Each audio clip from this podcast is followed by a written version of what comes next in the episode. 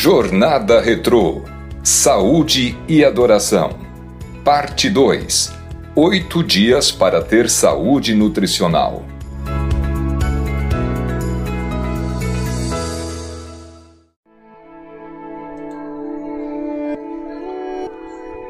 Dia 9 Você é o que você come.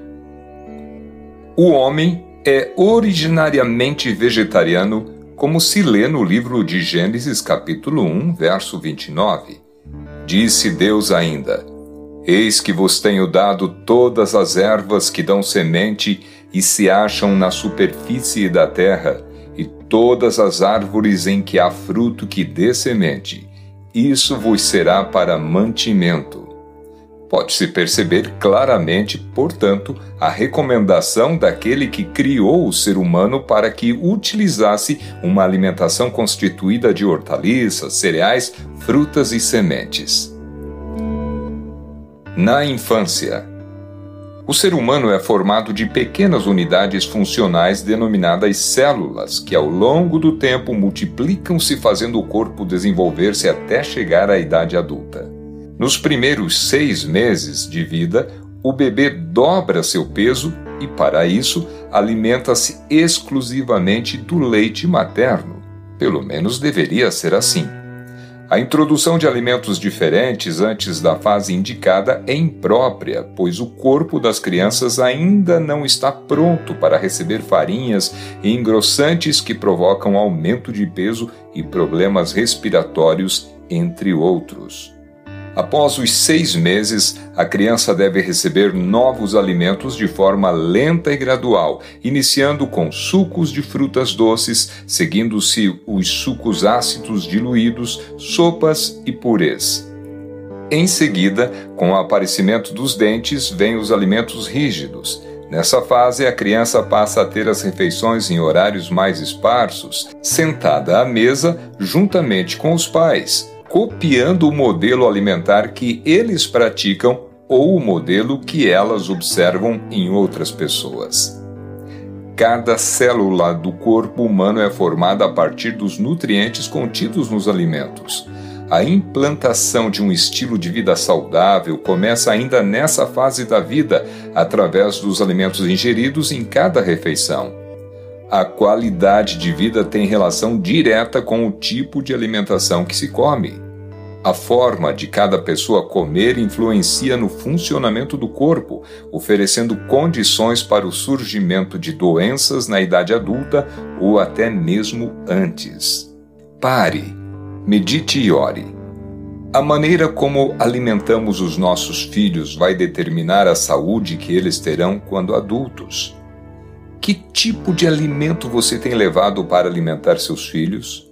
Tem adquirido o que é saudável ou tem introduzido em seu lar alimentos impróprios? Em oração, apresente esse assunto a Deus. Fale para o Espírito Santo do seu desejo de mudança. Pense quão importante é ver os filhos com saúde e com disposição para buscar a Deus diariamente. Como se alimentar? Ninguém pode negar o desenvolvimento da indústria de alimentos com sua capacidade de produção, estoque oferta de cores, sabores e aromas, mas também não podemos nos esquecer de que a humanidade viveu durante séculos com alimentos naturais, em boas condições de vida e que muitas doenças comuns nos dias atuais não existiam. Não é de hoje que os homens insistem em tentar a Deus nos seus corações, pedindo alimento que lhes fosse do gosto. Salmo 78, verso 18. Parece que o ser humano se esquece do plano original do Criador, trocando-o por alimentos alterados em seu sabor original e realçados nas cores e aromas por recursos artificiais, não importando o preço que pagarão por isso no decorrer da vida. É do conhecimento das pessoas a necessidade de comer devagar, em ambiente tranquilo, mastigando bem os alimentos. Coloca-se o meio ambiente, a correria e a falta de tempo como responsáveis pela impossibilidade de executar esse processo. No entanto, a cena comum de todo dia em que a criança é incentivada a comer rapidamente para não atrasar o pai ou não perder o transporte para a escola passa despercebida. E ainda se espera, como resultado, um adulto com tempo para comer. Dize-me com quem andas e te direi quem és. É um adágio popular. Poderíamos parafraseá-lo afirmando: Dize-me o que comes e te direi como é a tua saúde. O estado de saúde das pessoas tem relação íntima com o alimento utilizado, a forma de seu preparo e consumo. Na sociedade atual existe uma grande cobrança estética, mas a opção por dar praticidade pelo alimento industrializado tem superado o enfoque da saúde e bem-estar. Jovens que passam quase todo o tempo na frente do computador beliscando salgadinhos estão vivendo em condições favoráveis para o desenvolvimento de doenças como a obesidade, anemia, diabetes, obstipação intestinal e subnutrição. Pare, medite e ore. Obesidade, anemia, diabetes, essas doenças estão presentes em você e sua família? Qual é sua causa? Este é momento para o enfrentamento. Sem receio, fale com Deus a respeito do assunto. Acredite, Ele pode ajudá-lo a encarar e mudar essa realidade. Apresente agora ao Espírito Santo o seu problema. Grupos alimentares. Para usar bem os alimentos, convém conhecer um pouco de suas funções. Os alimentos são classificados em três grandes grupos, de acordo com sua constituição e seu papel dentro do organismo. Alimentos regulares. Como o próprio nome identifica, esse grupo é constituído por alimentos que apresentam a função reguladora dos diversos processos orgânicos, desde a digestão até a síntese de nutrientes essenciais à vida. Esses alimentos são ricos em vitaminas, sais minerais, água e fibras. São as frutas e as hortaliças. Alimentos energéticos. Esse grupo é formado por alimentos ricos em glicídios, fornecedores de energia para o movimento e a realização dos processos orgânicos. São os cereais, as raízes feculentas, o mel, o melaço, a rapadura e o açúcar. Os lipídios, conhecidos como gorduras e óleos, também fazem parte desse grupo. Alimentos construtores. Esses alimentos são ricos em proteínas que têm o papel de construir o corpo. São essenciais nas fases de crescimento e desenvolvimento, como a infância, adolescência, gestação e amamentação. Nesse grupo estão as leguminosas e oleaginosas, feijões e castanhas, respectivamente, ovos, laticínios desnatados e os concentrados à base de soja. Prato colorido. Existem muitas regras de alimentação saudável mas há uma regra básica que costumo usar para meus pequenos e grandes pacientes. Alimentação saudável é alimentação naturalmente colorida. Portanto, olhe para seu prato. Ele estará equilibrado se estiver como o desenho de uma criança, cheio de cores. Preferencialmente metade dele preenchido pelos alimentos de origem vegetal, oferecendo abundante quantidade de fibras, vitaminas e sais minerais. Isso vale para todas as refeições. No desjejum, use frutas. No almoço, comece com uma salada de hortaliças. No jantar, uma leve refeição à base de frutas ou hortaliças. Nos intervalos, use água e sucos de frutas. Pare, medite e ore. Você tem levado a sério esse assunto? Ou acha que isso não é espiritual e que não é tão importante? O seu corpo é sagrado. Ele é o templo do Espírito Santo o assunto é mais sério do que imaginamos. Diante da Trindade, no silêncio deste momento, leve a Deus essa questão em oração. Lembre-se destas dicas. Como ter um resultado completo na sua alimentação. Coma um alimento de cada grupo nas refeições principais. Varie as cores das hortaliças e frutas a cada dia. Coma alimentos crus em todas as refeições. Faça as refeições em horários regulares. Mastigue bem os alimentos. Use muito líquido entre as refeições. Coma alimentos integrais. Cardápios e sugestões. Atenção, estes cardápios e estas sugestões estão no formato em PDF. Caso você queira, é só solicitar para quem lhe enviou o áudio.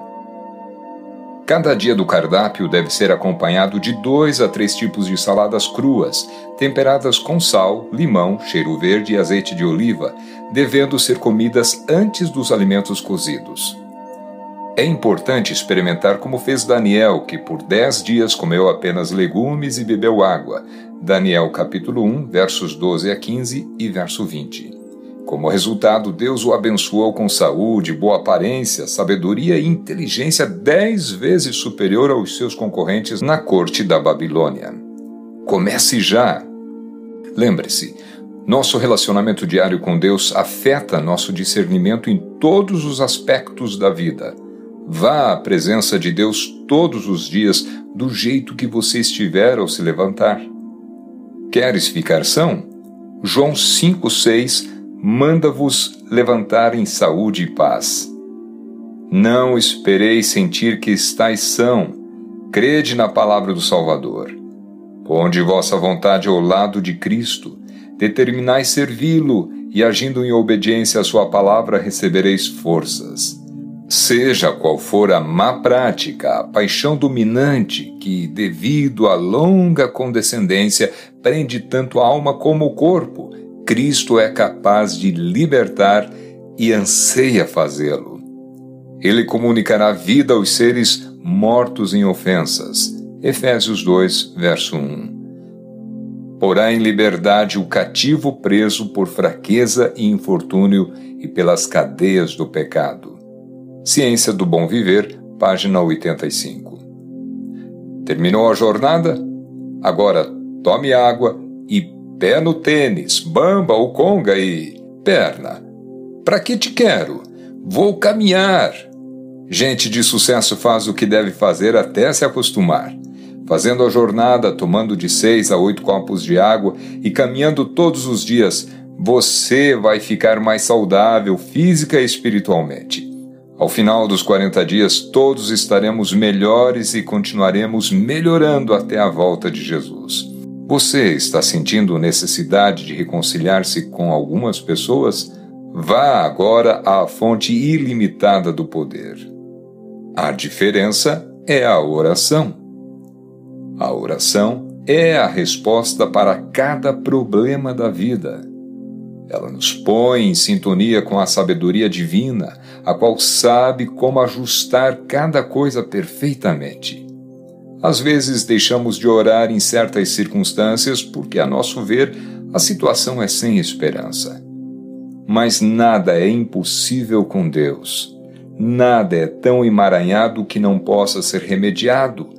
Nenhuma relação humana é tão tensa que Deus não possa trazê-la à reconciliação e à compreensão.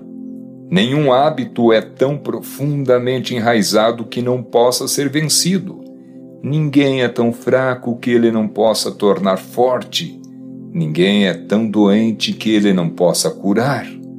Nenhuma mente é tão obscura que ele não possa tornar brilhante. Se alguma coisa nos causa preocupação ou ansiedade, paremos de propagá-la e confiemos em Deus por restauração, amor e poder. Review and Herald, 7 de outubro de 1865.